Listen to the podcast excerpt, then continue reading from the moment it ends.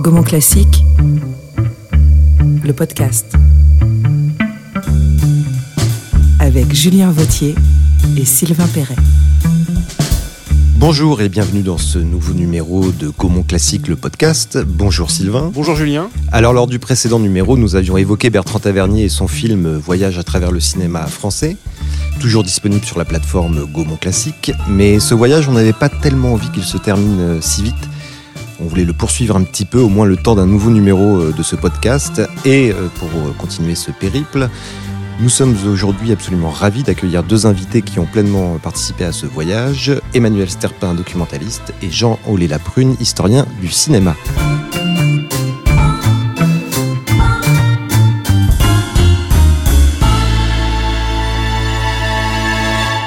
Bonjour Emmanuel. Bonjour. Bonjour Jean. Bonjour. Bonjour.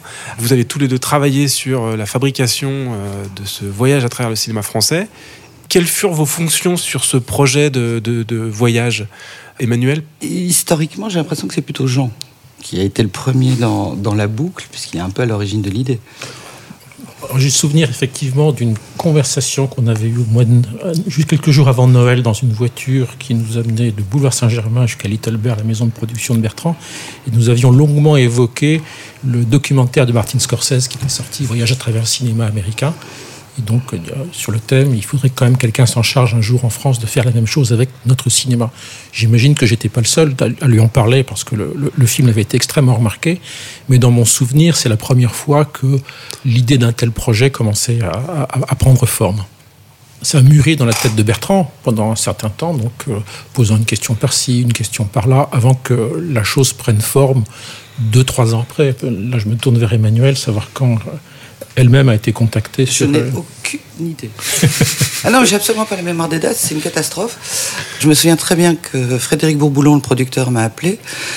Donc moi j'avais travaillé avec Bertrand bah, à peu près à la même époque, en début des années 2000. Euh, j'avais assuré l'édition de euh, DVD de, de, de, tous ces films. Et on était restés en contact régulièrement, on faisait des choses ensemble. Et Frédéric m'a appelé en me disant, voilà, Bertrand va faire un documentaire sur le cinéma français on le fait avec toi. Euh, mais on ne sait pas quand on commence. Et je sais, mais alors je sais plus du tout à quelle époque c'était. Par contre, ce dont je me souviens, c'est que c'est quasiment un an jour pour jour qui m'a rappelé en me disant ça y est, on y, c'est bon, on a, on a un budget, on, on démarre. Mes parents m'avaient envoyé dans un sanatorium à Saint-Gervais, et là, le dimanche, on passait des films.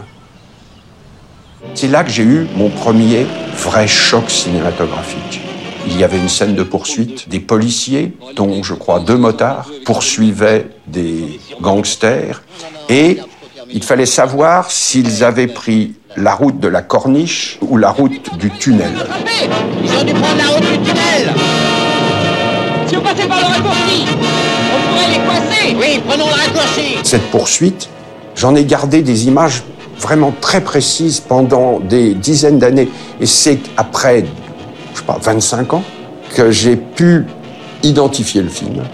La première œuvre cinématographique qui m'avait marqué était dirigée par Jacques Becker. Il s'agissait de Dernier atout. J'imagine qu'il y a eu énormément de travail de recherche, que ce soit les, les, les droits des, des, des films. C'est deux choses. Il y a les images et les droits. Oui, il y a les images d'archives et il y a les droits des films. Bah, et il y a les images des films et, aussi. Oui. Donc, non, non, il faut vraiment séparer les droits et les images. Il se fait que j'ai tout fait parce qu'on était une petite équipe, mais c'est pas le même boulot. Donc il y a d'abord eu une recherche d'images qui était soit à la demande de Bertrand, qui avait des, des, des demandes très très précises, genre euh, des photos ou, ou, des images filmées de, de salles de cinéma parisiennes qui n'existent pas ou en tout cas qu'on n'a pas trouvé. Euh, il y avait aussi euh, la documentation sur le, sanatorium euh, où il avait passé quelque temps quand il était môme. Et puis il y avait d'autres choses où bah, c'était c'était un peu la paix au chalut quoi. On, lançait les, filets puis on voyait ce qu'on ramenait. Et parfois, ça, trouvait sa, place, euh, pas une place logique. Je me souviens d'un moment, Bertrand parle de l'escalier du studio de Melville. Et j'ai trouvé une image du, studio de, Melville dans, un, dans une émission sur les romans policiers. Et il se fait que Melville était interviewé sur les romans policiers et il montrait l'escalier. Le, le, Donc ça n'avait rien à voir. Et après, ben, quand vous avez les images, à ce moment-là, la négociation des droits arrive après.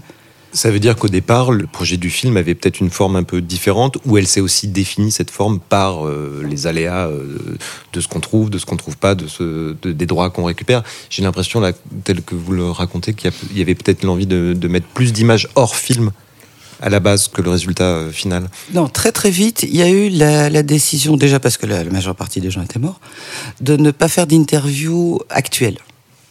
C'est-à-dire que les seuls, tournages qu'on ait fait, on les a fait avec Bertrand, accompagné de gens, de... À la Fondation Pâté, on l'a fait chez Gaumont, enfin dans plein d'endroits différents. mais c'était les seuls tournages. Donc l'idée, c'était effectivement, je sais pas vraiment comment c'est arrivé, mais j'ai l'impression que ça arrivait assez vite. On, on parle de, de, de Gabin, on nous, c'est Gabin qui parle. Et pas quelqu'un qui va nous raconter Gabin. Ça, on a Bertrand qui le fait. Et donc, si c'est Gabin, c'est Gabin lui-même. Le deuxième jour de gasoil, il appelle Grangier après les premiers rushs et il dit Le petit, là, qui a joué là ce matin, là, à Bozufi, il est bien. hein. Alors demain, le plan sur lui, pas sur moi. Demande-lui quoi? Demande-lui qui Il ajoutait d'ailleurs Moi, je demande toujours à avoir au moins deux scènes de dos. Faut pas trop les fatiguer avec notre gueule. Faut qu'ils se reposent de temps en temps. Il disait à Bozufi Quoi qu'il t'arrive dans ta carrière, reste toujours un pot rouge. L'autre lui disait Un pot rouge? Il dit Mais ça veut dire quoi, un pot rouge? Il disait Je vais t'expliquer, c'est très simple. Un pot rouge, tu es place de la Concorde. Il y a une circulation énorme. Plein de bagnoles partout, des gens. Sur le terre-plein, à côté de l'obélisque, il y a un pot rouge. On voit que le pot rouge. Et le fait que Bertrand soit au milieu et parle, ça c'était une évidence dès le départ, j'imagine. Oui, oui. Ça a toujours été, dans, dans- dans mon souvenir en tout cas, un film à la première personne. Je suis né à tel endroit, j'ai vu tel film, à tel autre. Comme Scorsese, là-dessus, qui est une vision parfaitement subjective et assumée du cinéma tel que lui a pu le connaître, tel qu'il a pu le, visiter, tel qu'il a pu le revisiter, parce qu'il y avait un certain nombre de, de réalisateurs vis-à-vis duquel il avait des, préventions et qui ont changé en cours de, en cours de fabrication.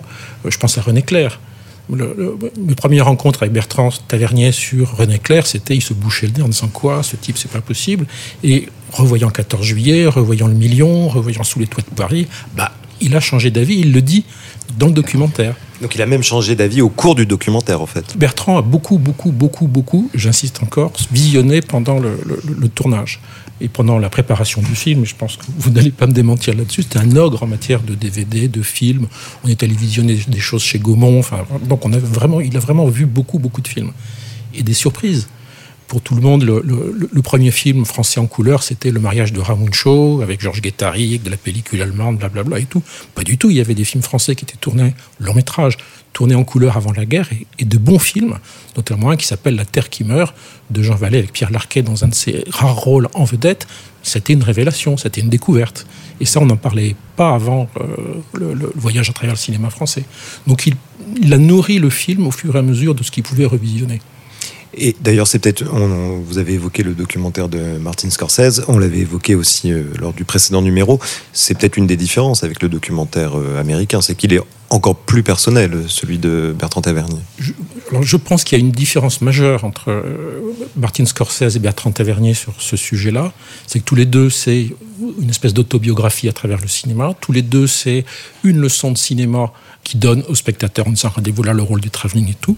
Mais là où Bertrand fait quelque chose de vraiment personnel, vraiment original, c'est que Voyage à travers le cinéma français est un film de Bertrand Tavernier. J'entends par là qu'il reprend un certain nombre de principes, un certain nombre de thèmes qui alimentaient et qui nourrissaient ses films précédents. Par exemple, la volonté de mettre la lumière sur des périodes obscures de l'histoire de France se retrouve là dans un souci d'attirer la lumière sur des metteurs en scène un petit peu oubliés, euh, Pierre Chenal, des, des gens comme ça. Sur le travail, par exemple, c'est quelque chose qui joue un rôle très important sur le- les métiers et le travail dans les films de Bertrand Tavernier. On voit les gens travailler. Là, il décrit longuement le, métier du metteur en scène, les contraintes, les, les noblesses. Euh, il y avait déjà ça un petit peu dans Laissez passer hein, euh. Mais ça, c'est une dimension qui n'était pas, je crois, dans le film de Martin Scorsese. Et puis aussi cette volonté comparée au, au film de Scorsese de, rester plus longtemps sur certaines thématiques.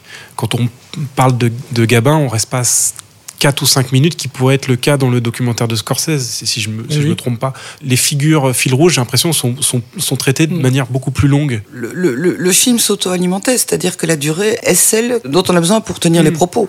Il aurait très bien pu faire 3 minutes sur, sur Gabin ou 25 minutes, c'était pas un problème. C'est pour ça aussi qu'on s'est retrouvé avec un, un film de, de 3h10 et, et de la matière. euh, je crois qu'on avait encore 4 heures de, de matière utilisable euh, quand le film s'est arrêté. Et par exemple, on s'est rendu compte que Daniel Darieux, il en parlait jamais en tant que tête de chapitre. Mais Daniel Darieux, elle est tout le temps là.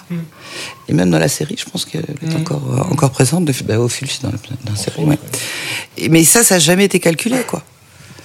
Il n'y a jamais eu une réunion de prod un lundi matin en disant Bon, alors, euh, et Darieux, qu'est-ce qu'on fait? Jamais. Mais c'est vraiment donc au fil de la, de la, de la pensée et des, et des, et des envies de, de Bertrand Tavernier que ça s'est écrit en fait.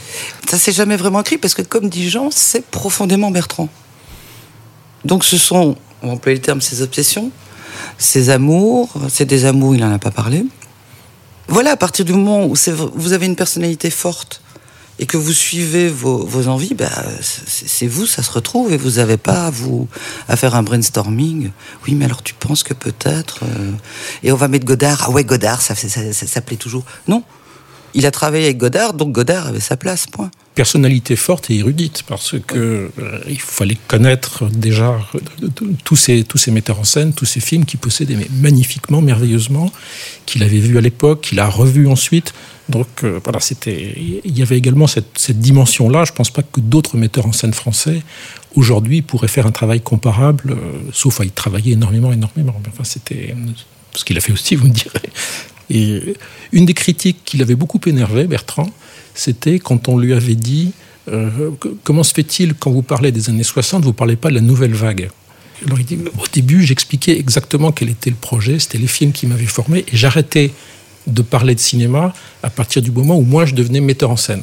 Et donc ça, ça a écarté une bonne partie du cinéma français, même des films de la nouvelle vague ou d'autres, hein, parce qu'il y en a quand même beaucoup, beaucoup qui étaient à côté de la nouvelle vague. Et donc ça, c'était euh, une critique qui l'avait profondément blessé. Parce que la critique en question n'avait pas du tout compris quel était le projet et, et la nature de celui-ci. Surtout qu'elle n'est pas absente du documentaire, elle est évoquée, elle est hum, un Non, peu par ricochet parfois. non, mais, comme tout, tout, il y a aucun mouvement cinématographique n'est étudié ou n'est annoncé. On parle de Carnet, on parle pas de, de Prévert aussi, on parle à aucun moment de réalisme poétique. C'est pas le sujet. Le sujet, c'est Carnet, voire même certains films de Carnet ou certaines scènes dans les films de Carnet. On raconte pas la vie de Carnet. C'était pas le but, ça n'a jamais été.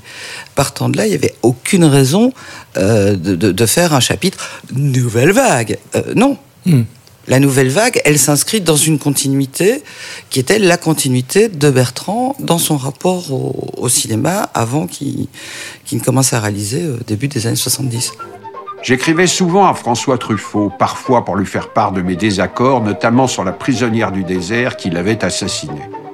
Et j'exprimais le désir de le voir tourner son premier long métrage. Il me répond très rapidement, magnifique preuve de courtoisie, et m'invite sur son plateau, rue de Vaugirard. Mais c'est ce qu'on avait évoqué euh, la dernière fois avec Sylvain, euh, à la fois ce côté euh, pas de dogme, que le film suit vraiment les, les envies et les, les, et les- émotions ressenties par Bertrand Tavernier lors, lors de sa découverte ou redécouverte de ses films. Et aussi ce que vous évoquiez tout à l'heure, son rapport à l'histoire, c'est quelque chose qu'on trouve de très beau dans le film. C'est-à-dire que c'est vrai que son cinéma en tant que cinéaste a souvent été de se poser la question de comment raconter euh, l'histoire et une, histoire de France.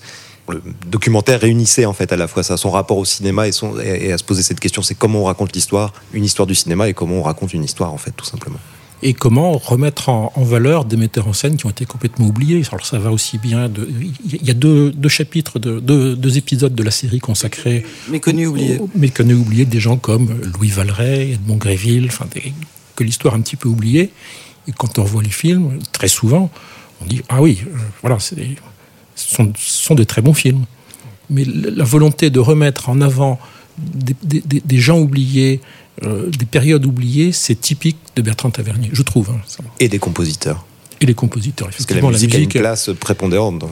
Je- Non, moi je voudrais revenir sur le dogme. Je suis pas totalement d'accord sur le fait qu'il n'y ait pas de présence de dogmatisme. Il n'y a pas un dogmatisme propre à l'œuvre, mais justement ce que, ce que, ce que j'en disais avec la, la redécouverte de René Clair, si on peut dire, c'était le produit d'un dogme. Le fait de ne pas mettre la nouvelle vague avec euh, le néon qui clignote, c'est aussi s'opposer à un dogme. Je suis assez d'accord avec ça. Je l'appliquerai également à un autre cinéaste qui, qui, qui, joue un rôle important dans la série, qui est Robert Bresson. Mm. Et il dit Robert Bresson, j'ai jamais osé l'attaquer parce qu'il avait quand même des défenseurs qui m'impressionnaient, des textes autour de lui qui étaient très très euh, importants. Enfin, le statut de commandeur. Le statut de commandeur. Et il est allé du bout des doigts. Enfin, je veux dire, c'est ce qu'il dit un petit peu dans, dans, le, dans, le, film. Et il se rend compte que bah, Bresson, c'est que c'est quand même un grand metteur en scène, un immense metteur en scène. C'est ce qu'il dit et qu'il explique. Le condamné à mort s'est échappé à l'occasion d'une séquence. Il regardait, voilà comment il fait Bresson. Respect, chapeau. Donc, et, et, et, le parallèle avec Tarantino. Et le parallèle avec Tarantino. Hardy. Et un autre parallèle qui fait sur Bresson et qu'on qu n'entend pas forcément si souvent, c'est le, le, rapprochement qu'il fait avec Jacques Tati. Oui. Entre Bresson et Tati. Oui. Qui semble une évidence quand on voit le film et auquel personne n'avait pensé, à ma connaissance, juste avant. On parlait de, de, films oubliés ou méconnus. Je pense qu'il y a la recherche de, de, de ces films, ne serait-ce que pour les voir, et puis après pour pouvoir utiliser du matériel pour le mettre dans le documentaire. Est-ce qu'il y a eu des difficultés de recherche de ces films-là et puis après technique Peut-être que les films n'étaient pas au, suffisamment de bonne qualité pour les inclure dans le, dans le documentaire? C'est arrivé ou? Pas tellement parce qu'on est arrivé finalement avec les, problèmes de financement qui ont fait que ça a été aussi long. On est arrivé à un moment où à peu près tous les catalogues avaient été euh, restaurés à part les années 70. Finalement, c'est pour les années 70 qu'on a le plus de problèmes, où là, euh, soit des droits, parce que c'est des, des, sociétés qui ont disparu, des faillites, des choses comme ça, et les, les droits sont pas clearés, on sait pas trop, en plus c'est des films dont tout le monde se fout. Donc personne va, va se préoccuper de savoir s'il a les droits ou pas. Euh, et, et, le matériel, en plus, la pellicule des années 70 a très très mal vieilli même quand c'est pas de la Fujicolor. Et, et donc c'était plus lourd, plus compliqué. Et c'est un cinéma qui est qui est un peu mal aimé, qui est pas encore, euh, qui, est, pas sexy quoi. Voilà, les, cataloguistes sont repartis sur les, les vrais vieux films. Euh, parce qu'il y avait un côté patrimoine, ça faisait, ça faisait, sérieux, la France, son patrimoine, machin. Euh, et les années 70, euh, et encore maintenant, c'est mmh. du bout des doigts. Quoi. Ouais. Je suis d'accord. On pourrait citer 20 cinéastes des années 70. Bah, trouver mmh. un granier de fer, à part ceux qui sont chez Canal. voilà quoi. Les films de Bernard Paul, il n'y en a pas beaucoup, ils sont tous excellents, on ne les voit jamais. jamais. Et là, effectivement, pour dégoter, je ne sais même pas si on a réussi à avoir un extrait de film. On a des, des, des, des archives de promo mais je suis même pas sûr qu'il y ait un extrait de Bernard Paul. Et est-ce que la plus grande des difficultés, ça n'a pas été justement de, de calmer les, les, envies ou les ardeurs de Tavernier, enfin, ne serait-ce que par rapport à une question de temps et de, et de durée du documentaire Non, parce que c'est. Alors, il n'était pas officiellement coproducteur, mais très investi dans la production. Et en fiction, c'est la même chose, et sur les tournages, c'est la même chose, et c'était pas, pas quelqu'un à faire des, des, caprices et à qui on pouvait très facilement expliquer, bah ça, c'est pas possible. La passion est là, mais la rigueur aussi. Donc, euh, ceci compensait cela, et il savait très bien, euh, là, je suis peut-être un petit peu trop long là-dessus, est-ce que je dis pas de bêtises Donc, euh, il y avait quand même une conscience de, de, de ce qu'il faisait. Enfin, je... Oui, très, très, très forte. Et par contre, euh, ce qui aurait pas été accepté, c'était dire non tout de suite. C'est-à-dire arriver à, ah non, ça, c'est pas possible. Mais si vous arrivez après avoir cinq essais en disant voilà, ça, c'est pas ça, ça, ça, ça bah oui, il n'y a, a, pas de souci. Et il y a aussi la possibilité, de nouveau, avec cette forme de, de, de, de, marabout de ficelle, bon, ben, on n'a pas ça, qu'est-ce qu'on peut avoir d'autre? C'était prévu dès le début qu'il y ait aussi une série? C'était du work in progress en permanence à tous les niveaux, y compris pour la production. C'est-à-dire que moi, régulièrement, Fred me disait voilà, je sais pas si on, si on continue le mois prochain, j'ai pas d'argent.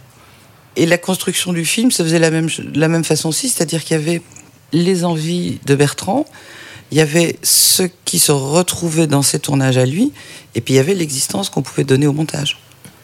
Et donc il y a un moment où on s'est retrouvé vraiment avec une, une ossature qui tenait la route, en laissant des choses sur le côté. Donc qu'est-ce qu'on fait? Et il y a eu la, la, la, la, tentation de se demander, bon, ben, est-ce qu'on fait deux films d'une heure et demie? Mais qui va venir voir un documentaire en salle sur des films français en noir et blanc? Et donc finalement la décision a été prise, bah, ok non, bah, tant qu'à faire un, objet euh, qui va intéresser personne, bah, on le fait de trois heures, de toute façon ça changera rien commercialement. Et après on s'est dit, bon ben voilà, il nous reste plus des choses qui n'étaient pas encore ni écrites ni, ni tournées, mais que, dont Bertrand avait envie de parler. Et on s'est dit, qu'est-ce qu'on peut faire de ça? On n'allait pas repartir pour un deuxième film en salle qui allait sortir euh, deux ans plus tard, ça voulait strictement rien dire. Et, euh, et donc bah là, de nouveau, ça a été la recherche de l'argent, la recherche d'un diffuseur, et la série télé s'est mise en route quand il y a eu un diffuseur. Il y avait suffisamment de matériaux pour faire une série. Effectivement, c'était une idée qui traînait pour autant que je me souvienne. Il y avait des, des passages qui étaient assez avancés d'ailleurs en termes de montage. Oui, parce qu'il y avait des blocs qui avaient été montés pour le film et qui n'ont pas trouvé leur, place dans le montage final du film. Et il y a des blocs qui, se sont, qui ont été montés et qui ne se retrouvent ni dans le film ni Mm. dans la série. Mm. Sur les nanars notamment. Les nanars, la séquence sur John Berry, Oui. avec la rencontre avec euh, Jules Dassin, tout ça, c'est monté, ça existe, mais ça n'a pas trouvé sa place. Bertrand Tavernier avait évoqué dans une interview un ou plusieurs épisodes, en plus des huit épisodes, qui seraient montés ou qui seraient presque prêts. C'est une, c'est une rumeur ou c'est une... 80 000 euros. non mais euh, voilà, vous, vous amenez 80 000 euros, on peut, on peut boucler. Il y a de la matière Il y a de la matière qui est suffisamment montée euh, euh, pour pouvoir la sortir sans, sans que Bertrand soit là pour la valider. Mais il y a les droits. Il y a les, les- les- heures de montage, il y a la post-prod, euh, donc voilà. Donc un chèque de 80 000 euros, il n'y a pas de problème. Et pour 80 000 euros, il y aurait un épisode, deux épisodes? Euh, un sur, on peut peut-être en faire un. Alors, il serait quand même moins, moins construit. Alors, l'autre, ce serait plus, euh, Ouais, plus bric-à-brac. D'accord. Pour finir, est-ce que vous avez un souvenir qui vous reste de ce projet euh, particulier ou particulièrement à cœur que vous, vous pourriez nous raconter euh? Bertrand s'intéressait à tout. Donc, on pouvait lui parler foot, euh, ça n'allait pas l'emmerder. Mais de là à dire qu'il était passionné, on n'avait pas allé jusque-là. Et, euh, et je me souviens d'un, dîner avec l'équipe et, et Thierry Frémaux euh, un soir à Lyon. Et c'était le soir du match Brésil-Allemagne. Sûrement. Enfin bref, c'est- le match où le Brésil s'est pris 7 buts. On dînait au restaurant et donc Thierry était déjà lui sur sur son téléphone pour suivre. Ah, il y a un but, machin. Et toute la soirée a été marquée comme ça par les buts qu'encaissait le Brésil. On quitte le, le- le resto, je sais pas, il y avait 2-0. On arrive dans le parking, on met la, la radio, hop, il s'en est repris un. On arrive à l'hôtel, euh, l'équipe euh, file euh, voir le match au bar, il s'en était pris 4. Et de temps en temps, Bertrand arrivait et finalement il s'était pris au jeu, il se dit Et on en est où Voilà. Moi, j'ai le souvenir de la. pro- Vous étiez là, la première projection de voyage en public qui était à Lyon, à l'Institut Lumière, pendant Ah, le festival Lumière, absolument, dans le grand amphi. Et donc, il y avait quand même trois heures et quart de film. La lumière est revenue, il y a eu les applaudissements et tout et tout. Et il y a une main qui s'est levée qui était celle de Pascal Thomas, le réalisateur. Et donc là, j'ai vu Bertrand et Thierry qui se demandaient Pascal Thomas peut avoir la dent dure. Qu'est-ce qu'il va dire? Et il a commencé en disant ce que vous avez fait est aussi impo- important pour, euh, pour le cinéma que les philosophes au, 19e, au 18e siècle. Donc ça avait commencé comme ça. Et, et donc euh, la partie était gagnée.